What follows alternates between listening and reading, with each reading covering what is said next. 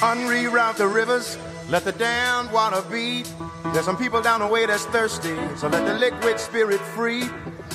The people are thirsty because of man's unnatural hand. Watch what happens when the people catch wind, when the water hit the banks of that hard, dry land. Liquid spirit. Liquid spirit. Liquid spirit. Liquid spirit.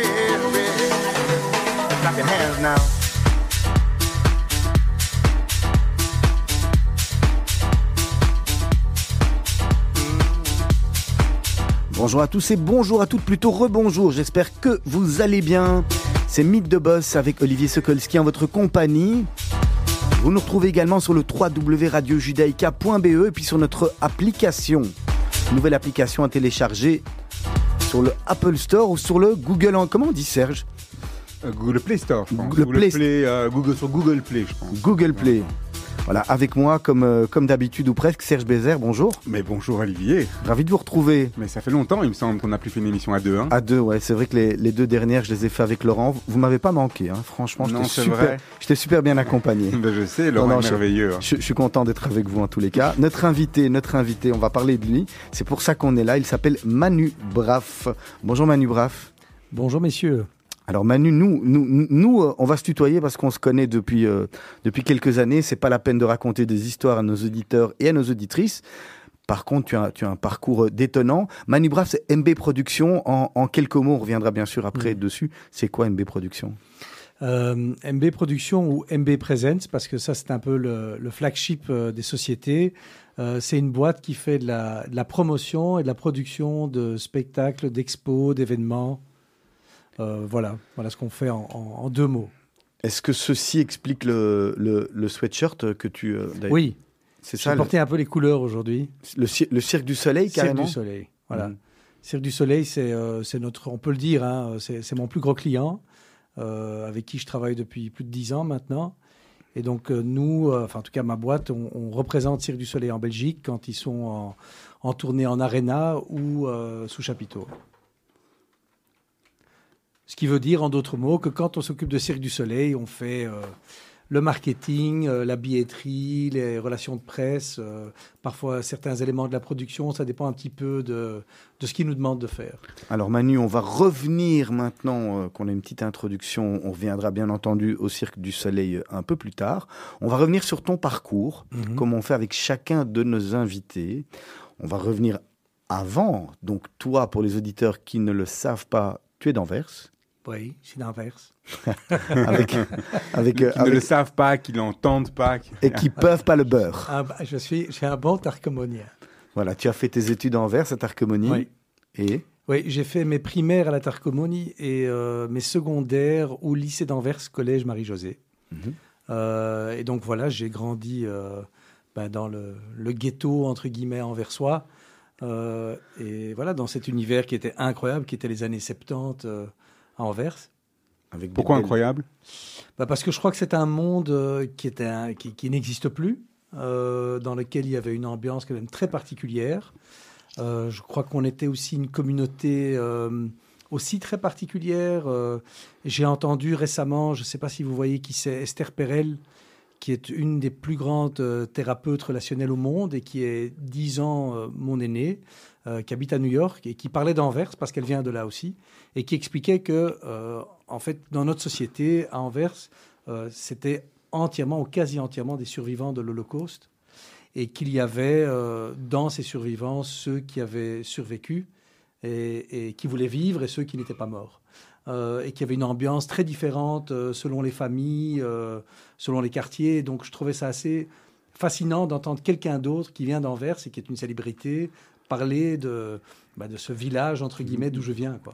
Du shtetl. Voilà, du shtetl. qui finalement, euh, aujourd'hui, bon, c'est c'est pas le lieu de l'émission, mais aujourd'hui a, a tendance, malheureusement, je dirais petit à petit, euh, à, à s'éteindre.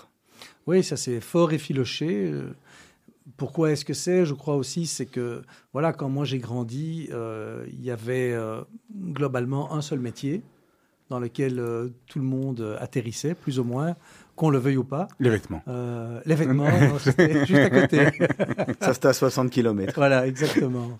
Euh, mais Bruxelles me semblait toujours une ville euh, différente, quand même, dans laquelle il y avait plus de possibilités. Et Anvers, euh, on était quand même une communauté qui était plus tournée sur elle-même. Euh, et peut-être que quand on est tourné plus sur soi-même, il y a peut-être moins d'air.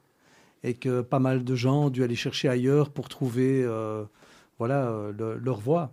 C'est ce qui vous est arrivé? C'est ce qui m'est arrivé, oui. Moi, j'étais euh, dans ma situation euh, personnelle aussi. euh, j'ai eu un besoin de, de trouver quelque chose ailleurs. Et bah, Bruxelles faisait pour moi partie de ces endroits qui étaient importants. Je me voyais vivre plus à Bruxelles qu'à Anvers.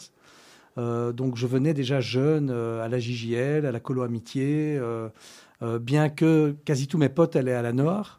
moi, je trouvais plus mon compte à Bruxelles.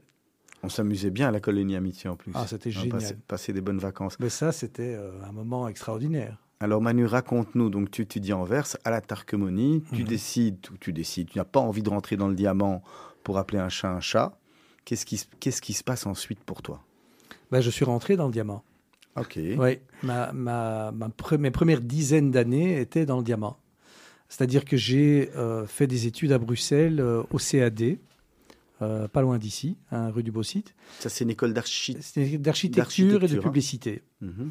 Et je m'étais dit à l'époque, ben, comme je suis intéressé, parce que je faisais déjà euh, Roche Soirée euh, dans les mouvements de jeunesse, donc j'aimais bien déjà tout ce qui était un peu spectacle. Hein, je crois que c'est comme ça qu'on voilà, se souvient un petit peu de moi. Donc je cherchais quelque chose qui était à la fois créatif et à, et à la fois business. Et donc je me suis euh, inscrit au CAD pour étudier la publicité parce que je me disais, OK, euh, voilà, c'est là-dedans que je vais trouver euh, le bon compromis.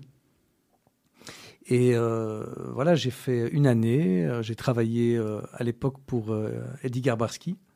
Dans la pub. Dans la pub. Mhm. Garbarski RSCG.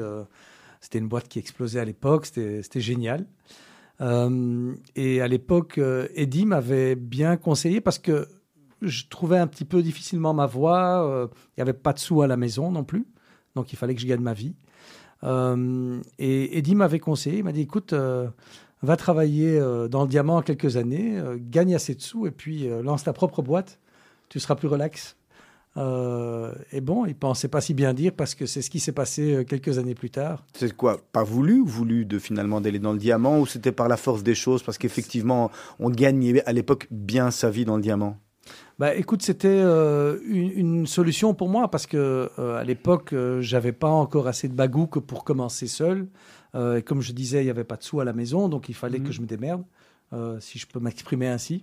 Et donc j'ai commencé dans le diamant, dans la famille. Il y avait un peu de pression aussi. Et comme chez moi, dans la famille, tout le monde travaillait dans ce métier. Euh, mon père, mon grand-père, mon oncle, euh, ma mère, euh, tout, tout le monde était dans le métier.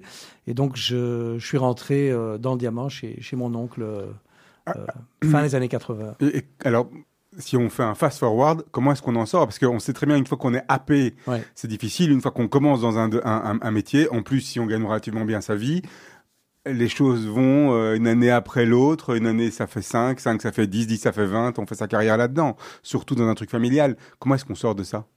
Ben, chez nous, euh, il y, a- pas mal de, différents métiers dans le diamant. Euh, chez nous, dans la famille, c'était très fort. Il y avait un, lien très fort avec l'Afrique. Et donc, les, les- bureaux de mon oncle, ma famille, travaillaient beaucoup avec l'Afrique, avec le Zaïre, enfin le Congo de, de l'époque, avec le Zaïre. Moi, j'ai- travaillé euh, au Zaïre pendant un an. Ensuite, j'ai travaillé en Angola pendant quelques années. Et donc, j'étais euh, un, acheteur de diamants en Afrique. Euh, C'était ma, ma première carrière, euh, si tu veux. C'était un petit peu euh, mon université de la vie. Euh, donc euh, voilà, moi j'ai appris à travailler là-bas. Mais comme je le disais, moi j'ai toujours été euh, très passionné par tout ce qui était culturel, euh, par tout ce qui était créatif. Et euh, même que voilà, gagner des sous est important, euh, pour moi c'est pas primordial. Mais, mais vraiment pas quoi. Donc j'ai besoin d'être inspiré, j'ai besoin de pouvoir être dans un univers qui me nourrit.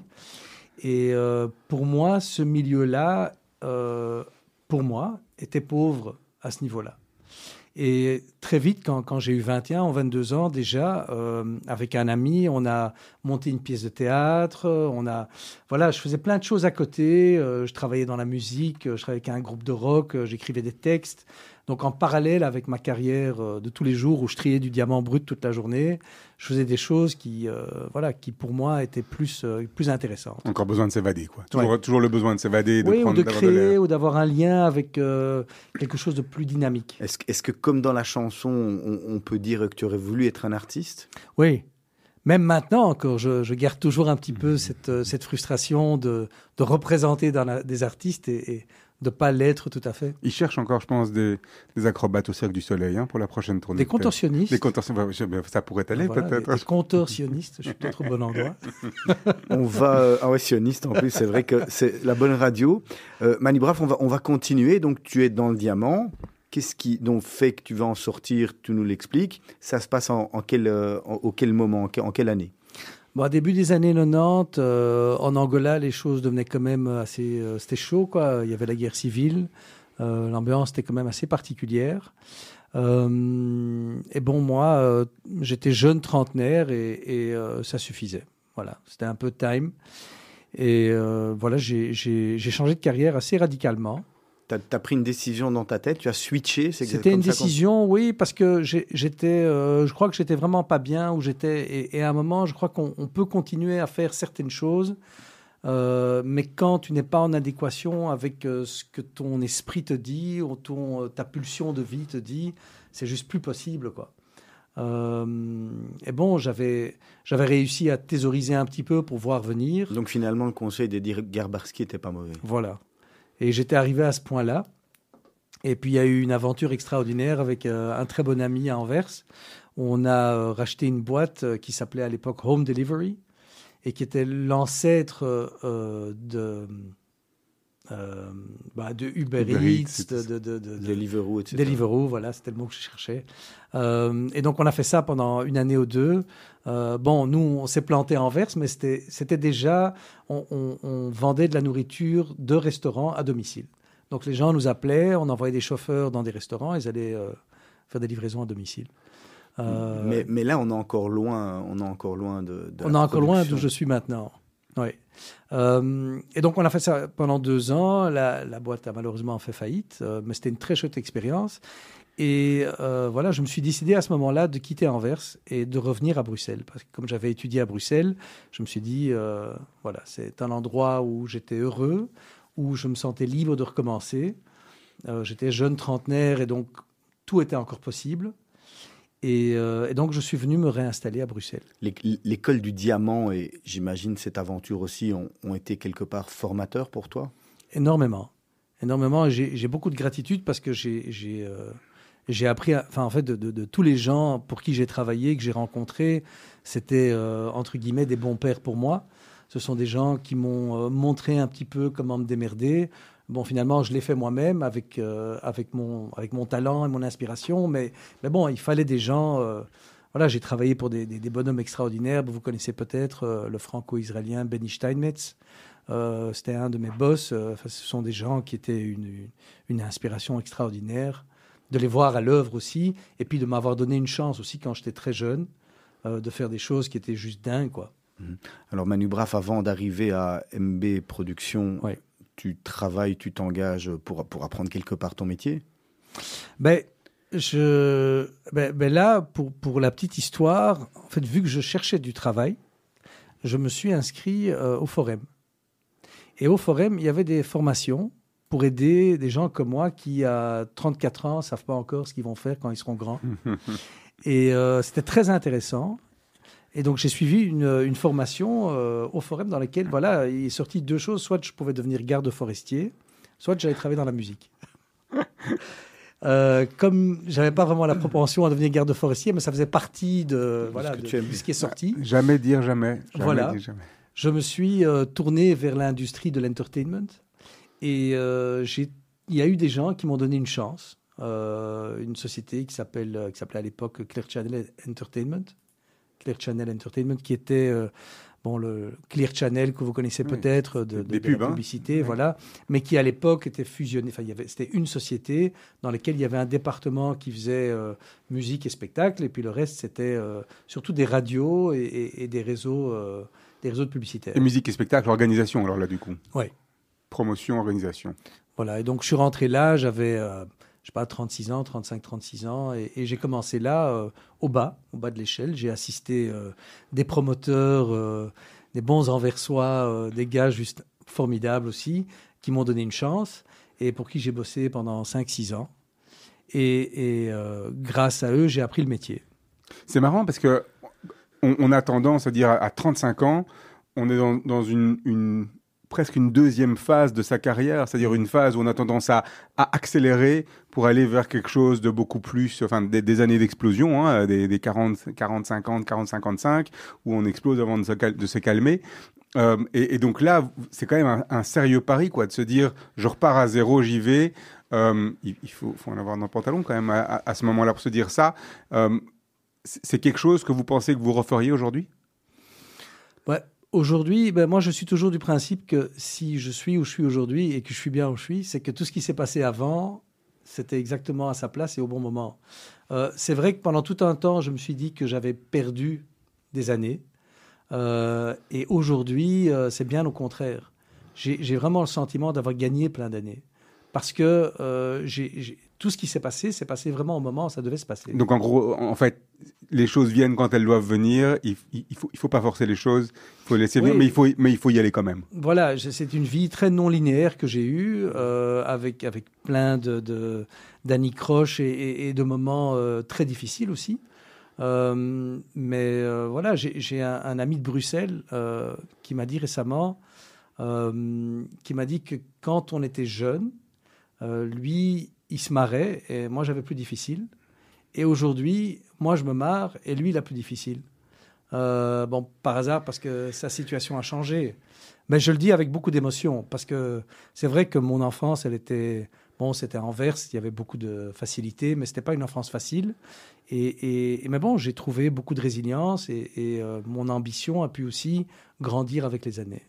Les Manu Braff, on va marquer une première pause musicale. Vous nous avez sélectionné, présélectionné deux morceaux. Vous nous dites par lequel on commence et pourquoi Ah ben, Peut-être celui qui me fait le plus penser à, ma maman, qui n'est plus là. Un morceau euh, qu'elle passait souvent d'un chanteur qui me fait penser à une ville euh, qui nous a beaucoup inspiré, qui est New York. Et ce chanteur, c'est Billy Joel, euh, avec un morceau qui s'appelle Honesty.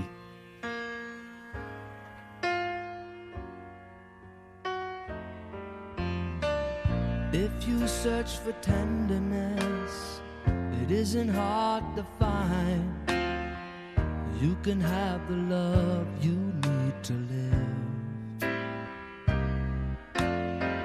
But if you look for truthfulness, you might just as well be blind. It always seems to be so hard to give.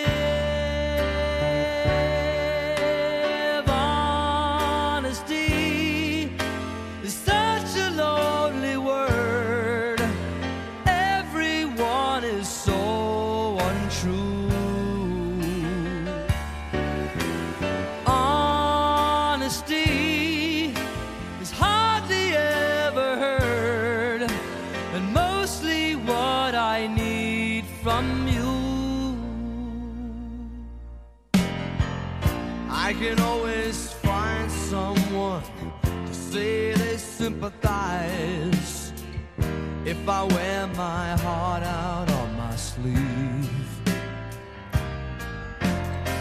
But I don't want some pretty face to tell me pretty lies.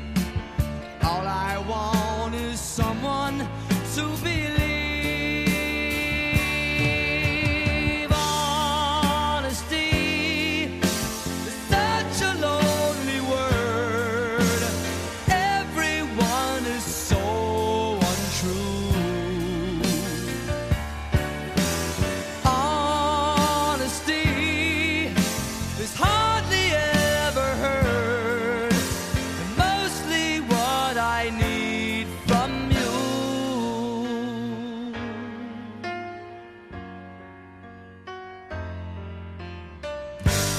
Find a lover. I can find a friend.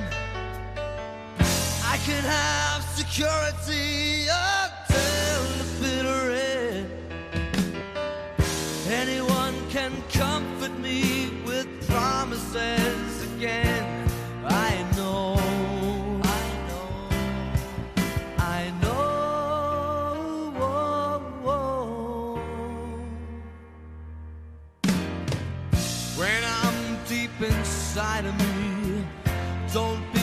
concerned.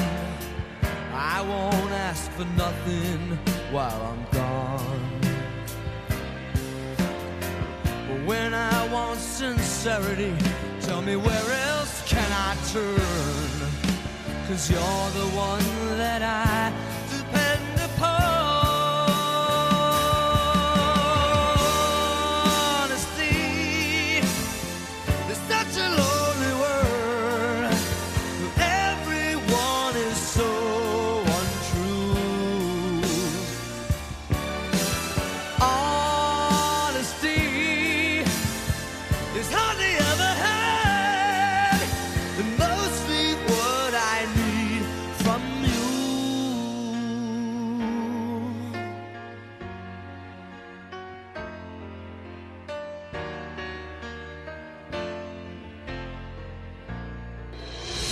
Meet the Boss avec Olivier Sokolski et Serge Bézère.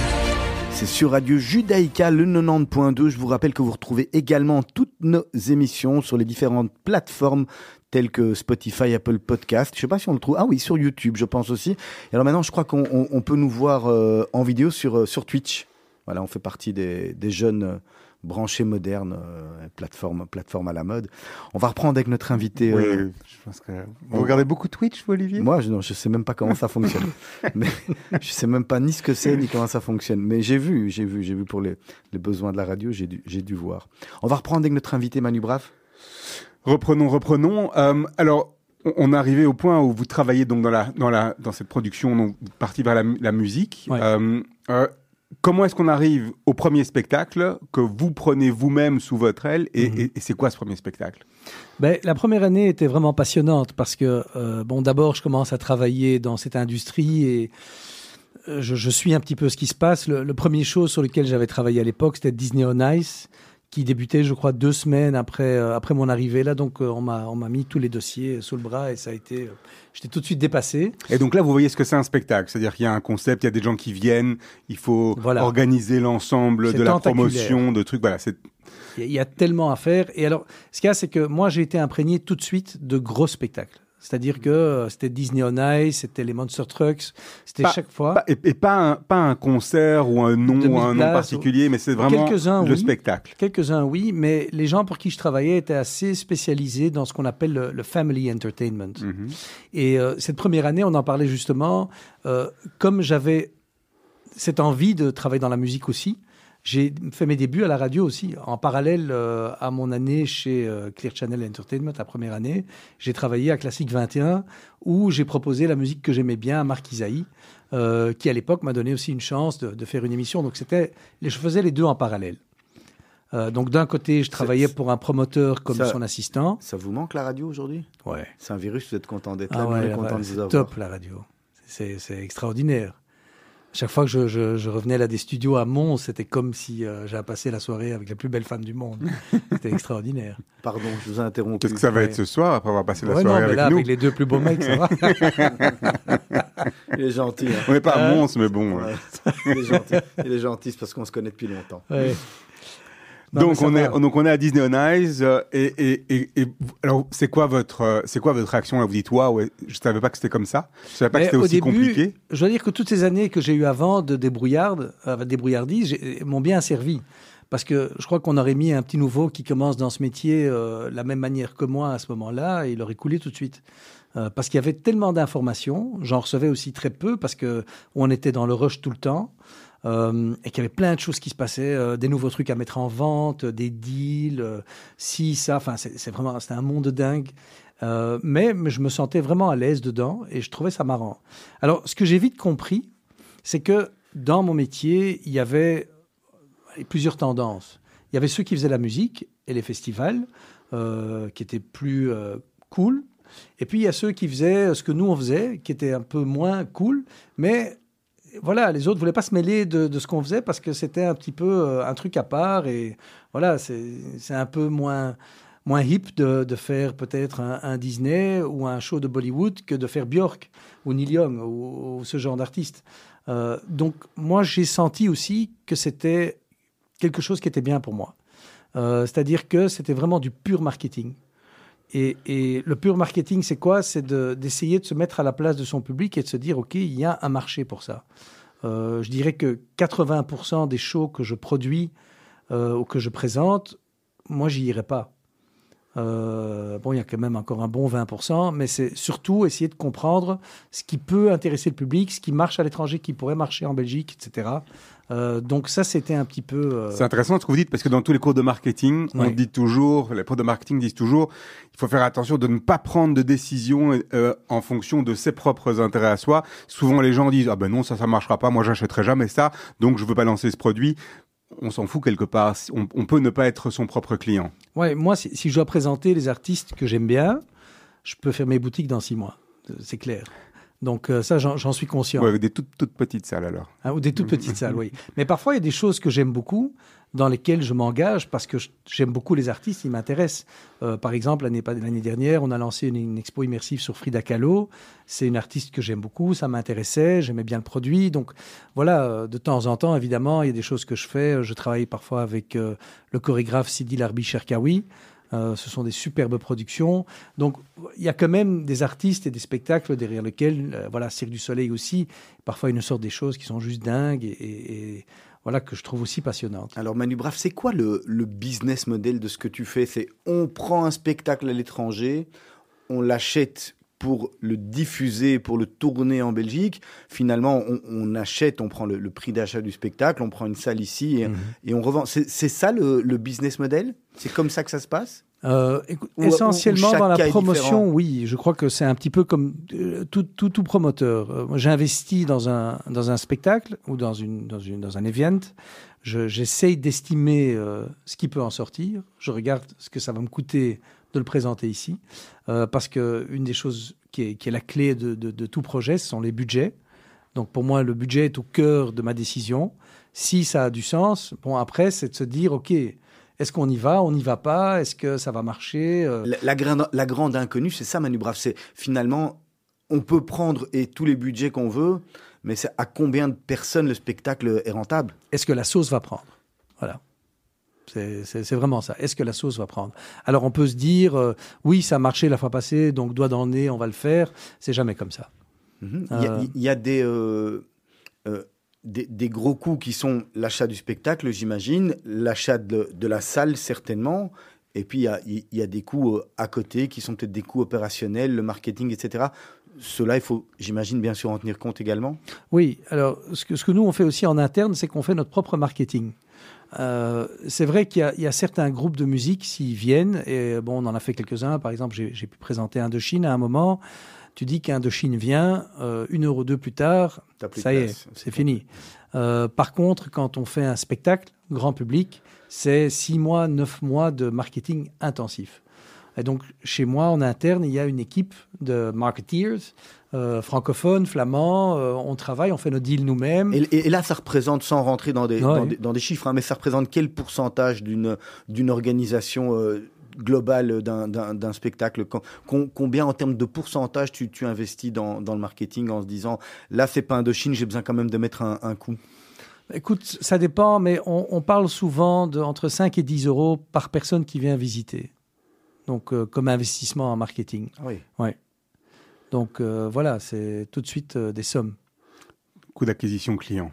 Voilà. Mais ce qu'il y a, c'est que au plus fort est la marque, au, moins, tu dois faire de marketing, mais au plus cher, elle va te coûter. Hmm. Donc, c'est un peu un équilibre à, à un faire. mélange. À, à- à l'idéal, c'est de trouver forcément euh, le bon mélange du, du gars qui coûte pas cher Voilà. ou du spectacle qui coûte pas cher et qui va attirer. euh, Après, il y a des différents types de différents modèles aussi de spectacles. Il y a des spectacles qui sont là comme des événements très ponctuels, un concert, deux concerts, trois concerts, une semaine. Puis des choses qui sont plus longues, qui s'é- s'étalent dans le temps. Mm. On les traite différemment. Ben, C'est-à-dire que voilà, une, une des forces d'MB Present, c'est qu'on est assez diversifié euh, dans la boîte. Et donc, on fait plusieurs choses. On fait du concert, on fait euh, des expos, on fait des événements. Euh, et puis, dans le, à la suite du, de, de- de- de la crise du corona, on a commencé à créer nos, nos propres productions. Quand tu dis on, c'est tu es seul, tu es un associé, comment ça se passe? On est, euh, ben, je suis seul euh, actionnaire. Euh, Enfin, j'ai quelqu'un qui est un, voilà, qui est un peu un associé, mais c'est, bon, ma boîte. Euh, et donc, je, je tiens cette boîte depuis, euh, depuis que je l'ai lancée, là, depuis maintenant euh, 7-8 ans. Mais on est une équipe. On est une vraie équipe. Et, ce que moi j'aime beaucoup, c'est que les gens qui travaillent euh, chez moi, pour moi, ce sont des acharnés et, des gens curieux aussi. Moi, c'est ce que je dis toujours aux gens qui bossent pour moi, c'est que dans ce métier, en fait, tu, tu peux savoir ce que tu veux, mais ce qui est important, c'est d'être curieux, de rester curieux, de voir ce qui se passe, d'essayer de comprendre, d'avoir euh, un intérêt dans plein de choses, parce que c'est comme ça qu'on arrive le mieux à se développer. Au niveau des spectacles, euh, est-ce qu'aujourd'hui il y a euh, une espèce de, de, modèle classique? C'est-à-dire qu'est-ce qu'il faut aujourd'hui avoir quelque chose qui est avec, euh, je sais pas, des décors comme ça, des projections, de, de la 3D, euh, de l'immersif, etc. Est-ce que c'est ça qui fait que le truc marche? Ou bien non, on- on- il n'y a pas de recette? Bah, je vais te donner un exemple. Donc, euh, mon partenaire dans la boîte, qui est, qui est Peter, euh, qui est, qui est un, un gars de Bruges, avant de rentrer euh, chez moi, euh, lui, il avait fait pendant de longues années euh, des sculptures, des spectacles de sculptures de sable, à Ostende, à Bruges. Voir ça. Euh, et on travaille ensemble depuis quelques années. Et puis, lorsqu'il y a eu le corona, il est venu chez moi. Il me dit Écoute, on, on pourrait refaire euh, les sculptures de sable. J'ai dit Mais c'est génial parce qu'on est en extérieur, c'est un parcours, il y a de la distance entre tout le monde. C'est ça qu'on doit faire. Et donc, on le fait maintenant depuis deux ans. On a chaque année plus de 100 000 personnes qui viennent à Middelkerk se promener euh, parmi nos sculptures de sable. Et ça fait partie maintenant du, du modèle économique de, de ma société. Et ça, c'est un spectacle que vous avez, enfin, c'est un spectacle, une expo que vous avez créée, qui est la vôtre, celle-là, du coup. Voilà. Et donc, il y a quelqu'un dans mon équipe qui est aussi un partenaire dans la boîte euh, qui est venu avec cette idée, mais c'était juste le bon moment pour le présenter. Et ça, c'est le- type d'événement ou de type de choses que tu pourrais revendre.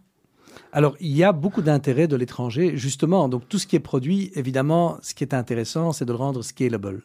Euh, et c'est un petit peu la tendance dans, dans ce, ce monde, c'est de, de multiplier euh, les événements. En protégeant ça d'une manière ou d'une autre, j'imagine qu'un concours de château de sable, c'est compliqué, à moins qu'il y ait une thématique. Il y a quelques années, il y avait des thématiques, je pense, hein, style Disney, bazar. Donc, il y a aussi des licences Ben, qui peuvent être prises. Voilà, il y a des licences, mais c'est aussi un savoir-faire. Tu vois, parce que pas tout le monde se dit, bah, écoute, ils sont fous ces gens, comment est-ce qu'ils font ça Tu vois, par quoi, par quoi commencer? Ben, Nous, on a le know-how, on prend les risques et on sait comment le faire. Euh, si si tu as quelqu'un qui a un restaurant qui cartonne, tu dis, bah, moi, j'aimerais bien faire la même chose, mais Hmm. finalement, par où tu commences? Oui. C'est un vrai métier. Mhm. Alors, quelques mots, Manu, sur cette période dont on vient de parler, qui, j'imagine, pour toi était particulièrement compliquée. C'est cette période de, Covid. Comment tu l'as, comment tu l'as passé avec le, tu l'as dit, le, concours des châteaux de sable, mais, mais c'était peut-être pas suffisant. Comment c'est passé? Ben écoute, la société allait qu'à un cas, donc ça, ça- tournait bien euh, les premières années. Et puis en 2020, on, a connu ce qu'on a connu en mars. Donc moi, j'avais un spectacle de Cirque du Soleil qui devait ouvrir le, le 13 mars à Anvers, à la Lotto Arena, Corteo. Et euh, le 12 mars, on, nous apprend qu'on on doit diminuer euh, les capacités. Et le 13, en fait, il fallait tout fermer. Euh, Le spectacle était monté. on avait vendu plus de 30 000 places. Et puis le 14, on n'a pas pu ouvrir. Cirque du Soleil, ben, c'est pas un secret, a fait faillite. En tout cas, ils ont eu un Chapter 11 euh, dans leur forme de l'époque. Donc, eux, ils sont partis. Moi, je suis resté avec l'ardoise du montage, du démontage, de tout ce qui avait été investi, etc. Donc, je me suis trouvé vraiment avec euh, mon pantalon baissé, quelque part, euh, à la mi-mars, euh, dans une situation très compliquée dans laquelle tout ce qu'on a fait devait être reporté. On se retrouve très seul, là? C'était un moment de grande solitude, sans grande solitude en effet. Qui, qui- qui dit Manu euh, Cirque du Soleil euh, Il y a quand même un nom qui est associé, qui est important en Belgique, c'est Franco Dragon. Peut-être un, un mot sur Franco Dragon que tu as connu, pas connu, je sais pas, et puis sur sa disparition euh, trop, trop rapide, j'ai envie de dire. Ben, Franco Dragon a fait partie du Cirque du Soleil à ses débuts. Moi, quand j'ai commencé à travailler avec eux, ça faisait déjà longtemps qu'il avait vendu ses parts ou qu'il s'était séparé de cette entreprise et il avait sa propre maison de production à la Louvière qui a des productions à Las Vegas, euh, à Macao. euh. voilà. Donc euh, Dragon n'était plus in the game quand, quand moi je suis rentré dedans. Tu n'as jamais produit quelque chose, ou jamais distribué ou tout fait tourner une production de Dragon? Non, hélas. Oui, Hélas, parce que c'est quand même assez fabuleux. Oui, c'était assez Ouais. spécial, assez spectaculaire. Donc on revient sur ce passage un peu compliqué euh, Oui. qui est. euh, Mais bon, ce qu'il y a, c'est que euh, dans ce métier, voilà, il y a des relations quand même extraordinaires qui se font. Mes relations avec Cirque étaient des très bonnes relations. Et donc, les, les gens qui sont restés sur place, parce que beaucoup, beaucoup ont perdu leur, leur boulot chez eux aussi, hein, ils sont restés avec une peau de chagrin dans leur boîte, on a quand même réussi à, à trouver un arrangement.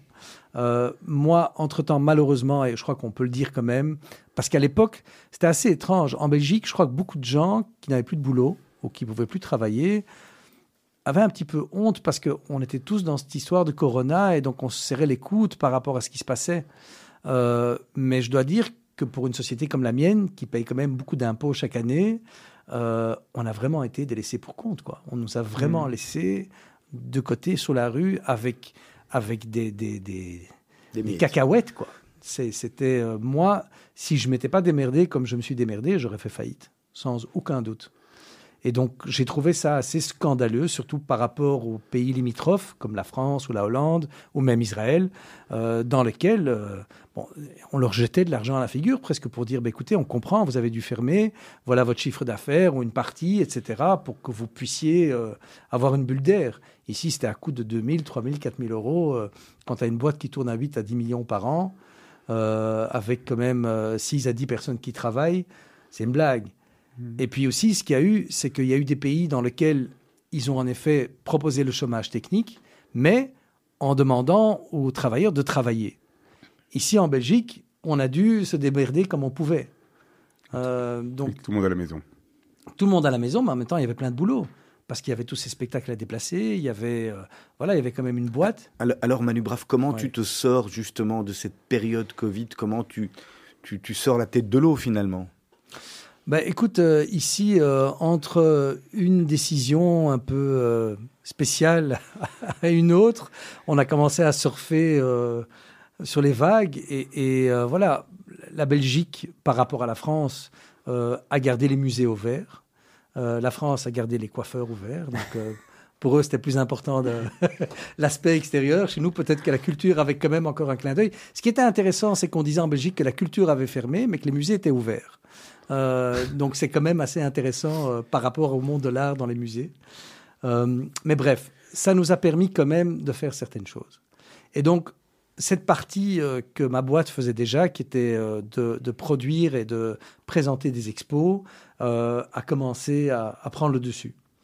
Et donc sur une année et demie, on a fait 7 à 8 expos. Dans les musées. Euh, non, en, en Belgique, euh, à Brussels Expo, à Anvers ou Wagnassi, euh, au Sport Palace même, dans la section VIP du Sport Palace, parce que Sport Palace était fermé. Et donc, ensemble, avec le boss du Sport Palace, on s'est dit, OK, on a mis là les, les cadavres des real bodies.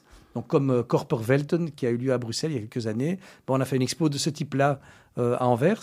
On a fait une expo sur Steve McCurry à Anvers, sur Van Gogh en immersif. Euh, ça- On ouais. peut peut-être, euh, au-delà de, des spectacles de la période Covid, en tout le cas des expositions, parce que tu as une, par- une particularité, on le disait hors antenne, c'est que toi, c'est pas des simples concerts, c'est chaque fois des expériences, tu amènes des choses. Moi, je trouve que ça serait quand même intéressant de lister un peu ce que tu as fait, que tu nous expliques euh, à chaque fois ce que c'était, et pour que les, les- les auditeurs et auditrices qui nous écoutent comprennent bien ce que tu apportes dans, dans, dans ce monde, finalement, de la, notamment de la culture et, et du spectacle. Que tu, tu veux dire quel type de spectacle ou bien quels Mais sont les... carrément, quels sont les spectacles que tu, que Ouais. tu as fait en Belgique? Puisque les, on n'a pas, on s'imagine pas en fait ce que tu as apporté. euh. Ouais, moi non Les- plus. les plus fous. Oui, c'est Hein ça. Les plus fous, les plus fous, les plus connus, les. euh, Bah écoute, mon tout premier, c'était Monster Jam, qui était quand même un truc de dingue. hein. Ouais. C'était des camions euh, géants américains avec euh, des pneus qui faisaient 2 mètres de haut, qui écrasaient Les 40 enfants bagnoles adoraient. Les enfants pendant un adoraient. week-end et qui faisaient un potin de dingue. Et là, on revient justement en février avec Hot Wheels Monster Trucks. Et, l'idée, de ça, elle te vient comment? Elle te vient en voyant ça aux, aux États-Unis? Ben, généralement, souvent, ce sont des tournées qu'on te propose. Mm. Et donc, tu dis, OK, euh, quel est le Zot qui va présenter ça en Belgique? Et ben ouais, Manu, euh, il fait des spectacles familiaux, donc on va, on va voir chez lui. Euh, ça a souvent été le cas comme ça, tu vois, Mm. de, de me proposer des trucs qui étaient un petit peu différents. Donc Monster Jam, et après, qu'est-ce qui se passe? Euh, écoute, bon, Cirque du Soleil était aussi. Moi, ce qu'il y a eu, c'est qu'à un moment, quand j'ai quitté euh, Live Nation, euh, tous ces spectacles que je faisais, moi je dis souvent que ce que je vendais, c'était un petit peu comme vendre des swatchs dans un magasin quartier, si je peux nommer des marques. Euh, quand ça marche bien, tout le monde est content, c'est top. Et quand ça marche pas, c'est du plastique. Et donc, euh, moi, c'était un peu le sentiment que mon univers, c'était un univers qui méritait d'avoir sa place. Et donc, j'ai commencé une boîte à Bruxelles à l'époque, ensemble avec la ville même de Bruxelles, qui s'appelait Firestarter. Et on a commencé à produire que du spectacle familial, d'entertainment. Donc, ça avait commencé euh, avec la ville de Bruxelles qui avait présenté à l'époque l'expo Tout en Camon, qui est là de retour maintenant à Bruxelles. Euh, et on a fait plein de choses. On a fait un truc qui s'appelait Nitro Circus. On a fait euh, le Cirque du Soleil. On avait présenté Manu Chao à la place du jeu de balle à l'époque aussi. Euh, Qu'est-ce qu'on avait fait encore? Sur la Terre des dinosaures, je ne sais pas si tu te souviens de ça, c'était un grand spectacle avec des marionnettes géantes de dinos. Alors les dinos, c'est vraiment ma spécialité. Moi, je fais des dinos maintenant depuis 10-12 ans. Euh, D'ailleurs, ma dernière aventure est assez dingue parce que j'ai décidé d'ouvrir euh, une expo de dinos. Donc j'ai une expo à moi que j'ai acheté. euh, T'as acheté les dinosaures. j'ai acheté une grosse expo de dinos. Tu vois, à l'époque, les diamants, quand tu avais un million de dollars, tu le tenais en main. Maintenant, un million de dollars, c'est 3000 mètres carrés dino. de dinosaures euh, animatroniques, euh, de trusses, de lumière, tout ce que tu veux. Ça, c'est du permanent alors? C'est du, euh, c'est du semi-permanent parce que c'est une expo itinérante. D'accord. Et je l'ai ouverte dans un endroit que je me suis dit qui est assez dingue pour pouvoir marcher. Et pour l'instant, ça semble aller. C'est qu'on a ouvert sur le site, l'ancien site de Caterpillar À à Charleroi. Euh, qui est magnifique. Parce que c'est une ancienne usine, 70 000 mètres carrés d'usine, avec des grandes cheminées. Des... Enfin, c'est juste dingue. Et et il y a beaucoup de parking aussi. On connaît l'endroit. Si moi je te dis euh, Caterpillar, tu me dis, ouais, Charleroi. Charleroi. Donc, Mais moi, je c'est parce que je suis un Carolo, hein, c'est pour ça que je ah ouais, connais. Ben, c'est une bonne adresse et, et voilà. Et je dois dire que l'usine, enfin l'usine, l'expo que j'ai achetée ensemble avec un, un associé, euh, elle est vraiment magnifique parce que j'en ai déjà présenté beaucoup, mais elle est très très belle. Et donc on a ouvert la semaine dernière euh, pour être ouvert pendant les vacances. Et, et voilà. Donc ça c'était un pari. C'est-à-dire on ne sait pas si ça va marcher. On va dans un endroit dans lequel ils n'ont jamais fait un truc pareil, avec une production qui est à nous. Euh, et on va voir ce que ça donne. Et ce genre de spectacle, on a besoin de. c'est- quoi les. Quelques chiffres qu'on comprenne en termes du nombre de visiteurs? Vous attendez à recevoir combien de visiteurs? Ben, Combien vous aimeriez en avoir? Oui, ben, on aime toujours avoir un peu plus de 100 000 visiteurs. hein, ça, c'est quand même le, le chiffre magique pour les expos. Euh, on a été à Paris avec notre expo euh, l'été dernier. On a fait plus de 150 000 visiteurs euh, à Paris Expo. Donc ça, c'était un, très beau succès. Donc cette expo, je l'ai acheté, enfin ces dinosaures, je les ai achetés il, y a, quoi? Il y a un an et demi. On a été à Genève, à Paris et maintenant, évidemment, à Charleroi. Quelque part, tout- toutes ces expos que vous faites, c'est le nouveau mode de. Enfin, ce, ce- ce sont les nouveaux musées. On parlait de Frida Kahlo, on a parlé. C'est des expériences immersives. Donc, on va plus au musée comme on allait au musée avant, voir simplement une toile ou simplement euh, une euh, n'importe quelle œuvre d'a- œuvre d'art. Aujourd'hui, on a besoin d'avoir quelque chose de plus. C'est cette expérience que vous amenez. C'est ça, ce petit twist au niveau d'un spectacle qui fait la Ben, Moi, je différence. trouve que l'expérience, moi, je dis toujours ce que j'aime bien faire, c'est du waouh. J'aime bien que les gens qui viennent voir quelque chose chez moi, que ce soit un spectacle, un concert, un ballet, un événement, c'est waouh. Et donc, que ce soit les châteaux de sable, que ce soit maintenant le parcours de lumière qui va ouvrir cette semaine à la Hulpe, qu'on fait pour la deuxième fois. Et, ça, entre parenthèses, c'est vraiment le bon exemple d'une création euh, propre euh, que j'ai imaginé ensemble avec un, associé euh, qui est occupé maintenant en train de monter les trucs dans les bois. Donc l'Anterna Magica, ça c'est une expérience vraiment qui t'emmène du point A au point B, parce que c'est ça que je trouve important. C'est que on a, on a réussi à créer une ambiance, on a réussi à emmener les gens dans quelque chose qui se disent waouh, c'est vraiment, c'est vraiment beau. J'ai passé un moment extraordinaire je suis passé de là à là. Euh, Et puis, et puis, il y a le côté créatif, j'imagine, qui te plaît. C'est ce qu'on discutait tout à l'heure. Et c'est en ça que c'est intéressant d'avoir le parcours des invités. On retrouve dans l'anternat, on, on te retrouve toi. On, on sait que c'est ce que tu disais, que tu, tu aimes créer. Et, et là, tu as, là, tu as le, le complet et la création du spectacle et finalement l'aboutissement. euh. Oui, beaucoup plus déjà. Ça, ça se rapproche vraiment de, de- de mon rêve finalement, parce que de, de présenter les spectacles des autres, c'est bien, c'est un business, mais c'est vrai qu'il y a cette, euh, cette tendance créative que j'ai. Bah, par exemple, quand on, a, on crée des affiches euh, pour, les spectacles, moi j'aime bien les dessiner moi-même quand je peux, euh, euh, écrire mes textes. Dans l'Internat Magica, justement, avec mon associé, c'est très clair que lui est aussi un créatif, mais il y a une place pour moi pour faire ma création. Et donc là, pour ne citer qu'un exemple, l'histoire qui va se passer à l'internat cette année, c'est une histoire qu'on a écrite ensemble, dans laquelle on s'est, fait un délire, des textes que lui, il est flamand, donc il écrit en néerlandais, moi j'écris en français, euh, et c'est un délire complet, mais dans lequel on s'est amusé tous les deux à, à créer quelque chose, et on espère maintenant que le public va aimer.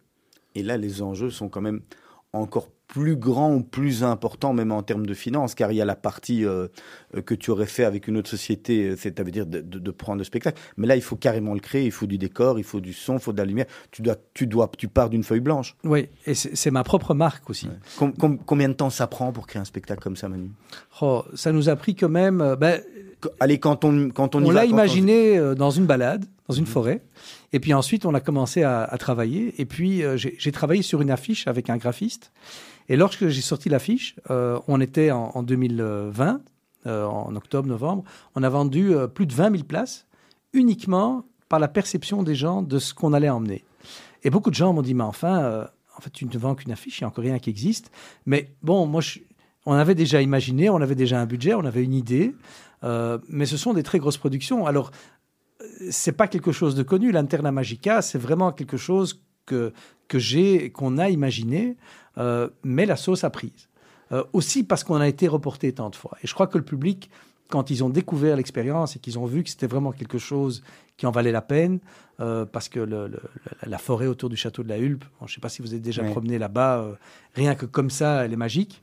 Mais en mettant en plus les lumières et la musique et cette ambiance, c'est encore dix fois plus beau. Et donc ça, c'est à partir de quand?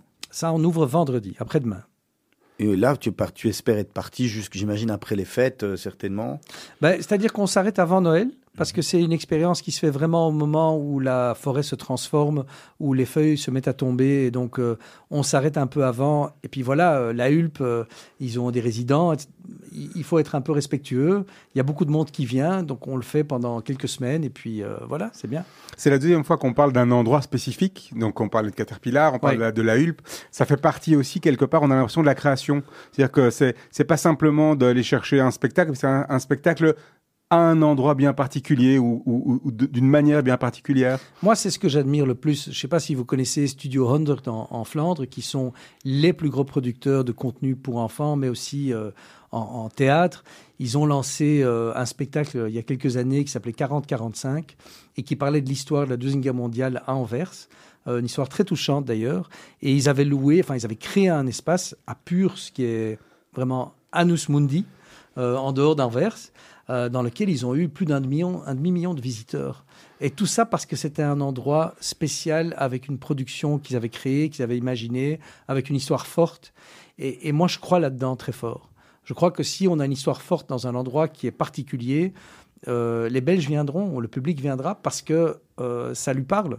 On a, on a besoin de ces expériences aujourd'hui. Alors, pour pour après, éventuellement, le vendre à l'étranger, j'imagine que derrière On a eu ça. beaucoup, beaucoup d'intérêt euh, pour présenter ça à l'extérieur. Euh, mais l'Anterna Magica, par hasard, est un produit qui, euh, qui n'est pas simple parce que va trouver une belle forêt avec un beau lac. euh, Au- Aujourd'hui, il y a un endroit en Belgique où vous voudriez faire un spectacle où, vous n'avez encore rien fait? il y en a beaucoup. Oui? Ah Donc, il y a en a encore beaucoup de choses à venir alors? Il y a beaucoup de choses à venir, mais là, voilà, j'ai un très beau spectacle qui va ouvrir à Paris en novembre. Donc, j'ai commencé à travailler avec en France aussi.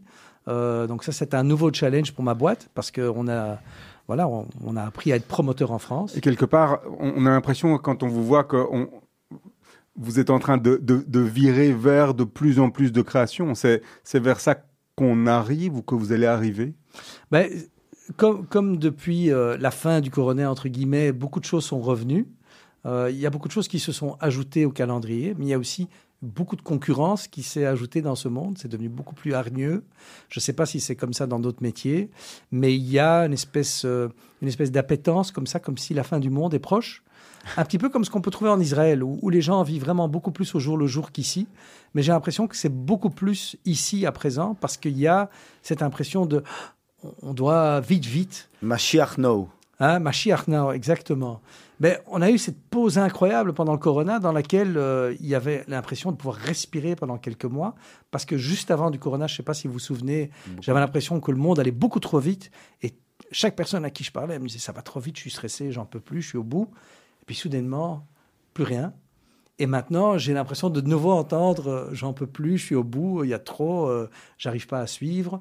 Euh, les prix aussi montent vertigineusement dans le métier pour tout. Euh, donc voilà, c'est devenu. euh, voilà, il y, a- il y a eu beaucoup de changements. Peut-être avant qu'on passe aux questions rapides, le prix moyen d'un- d'un- d'une place pour un de vos spectacles, c'est quoi? Ça dépend, parce que quand on parle d'expo, on est autour des 15-20 euros. Euh, quand on parle de spectacle déjà d'un Cirque du Soleil, on est plutôt dans des 70-80 euros. Manu Braff, est-ce qu'il y, a un- il y y a un spectacle dont on n'a pas parlé, euh, qui était important, qui a, qui a compté dans ton parcours maintenant, est-ce que, que tu n'aurais pas encore évoqué? Oh, il y en a sûrement. Il y en a sûrement. Mais là, maintenant, euh, tomber dessus, je sais pas, j'ai j'ai, pr- j'ai, j'ai présenté euh, Mamma Mia en version internationale, euh, Riverdance, qui est un spectacle qui revient souvent. Ça fait partie des, des- shows qu'on revient. Et encore une fois, j'ai travaillé avec le ballet, que j'ai trouvé aussi fascinant parce que c'était autre chose. Euh, on a fait le Crazy Horse à la Madeleine. Euh, c'était aussi une belle aventure. Donc, il y a eu. Je crois que chaque spectacle. Je suis très emballé par ce que je fais. Il y a Donc, The à chaque Great, fois que- Great Gatsby The également, Great Gatsby qui lui était une, immersif. une expérience immersive. Tu, ra- racontes peut-être quelques, quelques, quelques secondes là-dessus? Oui, ben là, c'était du théâtre immersif. Donc, tu rentrais dans l'univers de Gatsby, les gens venaient déguisés, et tu avais l'histoire de Gatsby qui se passait à travers plusieurs pièces. Euh, et donc, ça, on le faisait à l'époque euh, au, au Village, qui est un, un théâtre qui se trouve au-dessus du casino, euh, qu'on occupe à présent pour faire Frida Kahlo. Et on est en train de préparer la prochaine expo immersive qu'on va annoncer bientôt. Euh, je travaille dessus avec justement un, un juif bruxellois qui habite au Japon depuis quelques années. Et, et c'est quelque chose dont je ne peux pas encore trop parler, mais comme j'ai dit Japon, je donne déjà une partie euh, de ce qu'on va proposer. Et ça, c'est mon nouveau spectacle excitant qu'on va présenter d'ici quelques semaines. Encore une seconde, un mot, tu as parlé de la salle Viage. Oui. Tu l'as repris, tu la, tu la loues. Qu'est-ce qui se passe avec cette salle te concernant? Ben, on a fait un, un deal parce que bon, ils étaient aussi avec euh, l'eau au bord des lèvres au casino et donc comme on s'entendait très bien avec euh, les responsables du casino, je trouvais que c'était une salle super. On l'a équipée de projecteurs, on l'a transformée en salle d'expérience immersive et on a lancé là euh, Frida Kahlo depuis le mois de mars. Et donc maintenant, on va continuer avec des nouvelles propositions là-bas. Euh, c'est intéressant d'occuper le centre-ville, euh, d'aller sur ce piétonnier qui a été tellement décrié et de voir que c'est quand même un endroit où il y a beaucoup de monde qui passe, qui est quand même chouette, euh, que ça se passe quand même à Bruxelles, qu'il y a des choses qui se font et, que voilà, c'est vrai que depuis le Sud, on a eu tous nos, commentaires dessus, mais, chaque fois que j'y vais, je trouve qu'il y a quand même une chouette ambiance aussi dans le centre-ville. Allez, on attaque les, on attaque les, les- les questions de la fin, Manu. On n'en aura pas beaucoup, hein, parce qu'on a dépassé. euh, mais Ah c'est ouais. pas grave, c'est parce que c'était passionnant. Manu, on t'a demandé de réfléchir à, à une phrase, une citation que tu aimes utiliser. Je commence par celle-là. Euh, ben moi, la, la première phrase que j'ai choisie dans mon métier, c'était Choose your battles, euh, que j'utilise toujours. Euh, Choisis tes combats parce que toute la journée, il y en a. Et donc, où est-ce que ça vaut la peine de mettre de l'énergie ou pas? Euh, Ça, c'est un choix à faire et de se rappeler, je crois, à chaque fois, de prendre une respiration et de se dire, OK, combien d'énergie est-ce que je veux mettre dans cette situation La chose la plus folle que tu as fait dans ta vie. Alors toi, comme il y en a beaucoup, j'imagine, il va falloir en ressortir une. On peut en parler la prochaine fois? Allez, on garde pour la prochaine fois un don, un don, quelque chose qui te caractérise, qui te fait avancer plus que les autres dans, dans, dans, dans toi, dans ce que tu es. Ah ben, Elles ont deux noms, c'est Laïa Rose et Viviane, qui sont mes enfants. Euh, je crois que c'est ça qui me remplisse le plus, qui me, qui me donne le plus d'énergie. Elles portent le nom de ma mère et de ma grand-mère qui sont plus là. Et, et c'est ça qui me, qui me pousse et qui me pousse à, à grandir aussi. En regardant ton passé, tu l'as dit, euh, tu n'as pas eu un, un passé facile. Est-ce que si tu te retournes un petit peu aujourd'hui sur ton parcours, tu es content, tu es déjà satisfait, tu te dis non, euh, j'en suis pas encore arrivé où je dois, ou c'est déjà, euh, tu es vraiment déjà, déjà, déjà bien? Moi, j'ai pris une belle distance par rapport à ça. Et, et je crois que c'est quelque chose qui me donne beaucoup de force, euh, qui m'a beaucoup inspiré et dont je continue à m'inspirer. Euh, et et j'essaye aujourd'hui euh, de ne pas être une victime, mais d'être plutôt quelqu'un de responsable par rapport à ce que je fais. Et donc de ne pas blâmer qui que ce soit, mais de prendre mes responsabilités dans ma vie d'adulte. Alors, l'artiste avec qui tu rêverais de faire un duo hein, Toi qui es un artiste. Oh là là. Euh, c'est une bonne question. Euh, c'est une bonne question, mais comme je ne suis pas. euh, oh, je crois que si je pouvais travailler avec des designers internationaux pour créer quelque chose de nouveau, ça m'intéresserait. Alors, je vais te donner une lampe d'Aladin. Tu as trois vœux qui vont être exaucés par, euh, par ta lampe, là, sur laquelle tu vas... Est-ce que vous connaissez Hofesh Scherter? Non. C'est un des chorégraphes les plus extraordinaires. C'est un Israélien. C'est quelqu'un à découvrir. Vous voyez le film encore de Clapiche? Je suis pas très cinéma. qui est hein, sorti récemment, qui est un très beau film. Ben justement, on retrouve Rolf Scherter, ça c'est un, un chorégraphe. J'aimerais bien pouvoir danser avec Rolf Scherter, Ça, c'est un, des, m'apprenne. ça, c'est un des vœux. Il t'en reste deux. Voilà. Les deux derniers. Bah, Il y a un deuxième, c'est d'être ici, ça c'est fait. Ça, c'est sympa. Ça, c'est ça. Je, je le crois pas, mais c'est sympa. Bah écoute, c'est quand même très gai de pouvoir euh, discuter avec vous. Euh, et puis le troisième, je sais pas, c'est de pouvoir bien m'en sortir et, et d'avoir une longue vie parce que j'ai perdu encore un bon ami hier euh, à une maladie. Et, et je trouve que le, le cadeau, c'est de pouvoir finalement vivre longtemps et vivre en bonne santé. Serge, dernière question. Elle est pour Dernière question, elle est pour moi, traditionnellement. Euh, quel est le conseil que vous auriez aimé que l'on vous donne à 20 ans et qu'on ne vous a pas donné? Hmm. Crois en toi. Fais ce que tu penses. euh, je- te laisse pas, n'écoute pas les, C'est ce que vous avez, n'écoute déc- pas les voix dans ta tête. vous avez découvert ça plus Ouais, tard. Parce que c'est les voix dans, dans sa propre tête qui sont plus compliquées que les voix à l'extérieur, je trouve. Donc, euh, avec les années, je m'écoute de plus en plus. Et, et je trouve que c'est ça qui, qui me donne de plus en plus de force, d'être euh, moi-même entièrement. Manu Braff, merci d'être passé dans le studio de Radio Judaïka pour nous raconter ton histoire passionnante, en tous les cas très intéressant. On était vraiment très content de t'avoir. On se quitte avec ton deuxième choix musical. Oui, les Doors, ça c'était euh, C'est Voilà. ça ta musique. ma découverte musicale quand j'étais euh, teenager et voilà qui m'a fait un peu lâcher les amarres. Merci beaucoup, à bientôt. Serge, on se retrouve pas la semaine prochaine ou tu es la semaine Non, la semaine prochaine, je suis avec Laurent Poznantec, je pense, c'est ça, hein, juste avant les, les vacances. Et d'ici quelques instants, nous allons retrouver le journal, grand journal présenté par Asley Santoro. Juste après, ça sera euh, pas les Modanouk qui a eu un petit problème technique, et juste après l'émission de la Brit, Brit Connection, et pour terminer la soirée avec Gershon, un, chouette DJ de la communauté. Écoutez, euh, le mercredi soir à partir de 19h30, je vous souhaite une bonne euh, soirée. Rendez-vous la semaine prochaine.